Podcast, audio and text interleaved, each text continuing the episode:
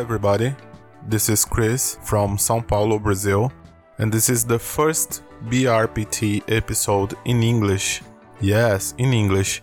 Now, you might be asking yourself, why is this guy speaking in English? He doesn't even speak English well. Yeah, you're right. Probably I'm making a fool of myself, but anyway, I'm recording this in English because I want to clarify some doubts, okay? I would record something like this in Spanish or French or Japanese anyway, but unfortunately, I don't speak those languages, okay? Let's get to the point. Uh, BRPT podcast is a homemade podcast, so we have a lot to improve.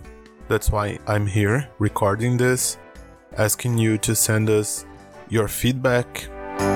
If you like BRPT podcast, let me know. If you don't like it, let me know as well.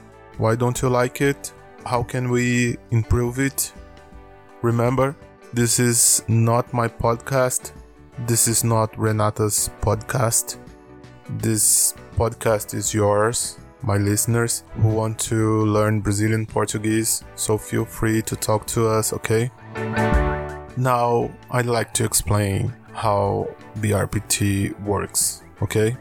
Well, I have loads of ideas for episodes. I'd like to interview people, for example. Maybe I can talk more with you in English if you want. I don't know. I can't speak English very well, but I'll do my best if you think it's a good idea to explain the subjects we discuss in English, okay? I don't intend to talk about grammar in this podcast, not because I don't like it or because I think it's not important.